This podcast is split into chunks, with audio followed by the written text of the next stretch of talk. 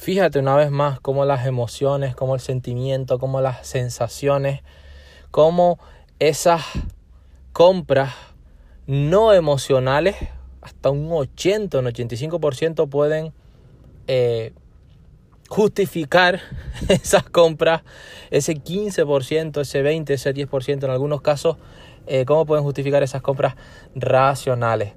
Eh, empresas como HM, empresas como, como otras de ropa, fíjate que también utilizan esa sensación de bienestar. Calvin Klein, Old Navy. Mm, empresas que a la hora, por ejemplo, de cuando tú te vas a comprar, y, lo hacen muchas, lo hacen muchas, eh, y no me malinterpretes porque me encantan todas, mm, pero simplemente es algo que, que se hace normal eh, y que los responsables de marketing lo saben. Pero fíjate la importancia mm, de cuando tú te vas a comprar hasta incluso un pantalón. Las, las caderas en el hombre y en la mujer eh, en la última década están jugando un papel muy importante en las que, en las que ambos se cuidan más, eh, dejan más a la vista sus cuerpos, hacen más deporte y en definitiva se cuidan muchísimo más con respecto a hace eh, varios años sobre todo gracias a la influencia también del marketing, obviamente, pero del marketing digital y de las redes sociales.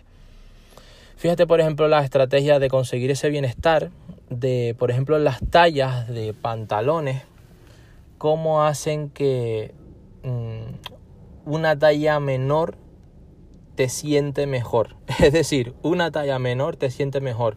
Normalmente eh, esas tallas pueden ser una 37 o puede ser una 38, pero cuando te las pruebas te das cuenta de que en la etiqueta pone una, una talla 36 o una talla 43, una talla 44, cuando te las pruebas eh, resulta que, que, la talla eh, es una 42. ¿Por qué hacen esto? ¿Por qué reducen ligeramente los tallajes? Bueno, normalmente es porque suele recordar a la, a la juventud, a la adolescencia, a la infancia o a ese mejor yo, sobre todo en esa mujer cuando se prueba esos pantalones eh, y se da cuenta de que tiene su misma talla de cuando estaba acabante de salir de la universidad. ¡Wow! ¡Qué bien me sientan!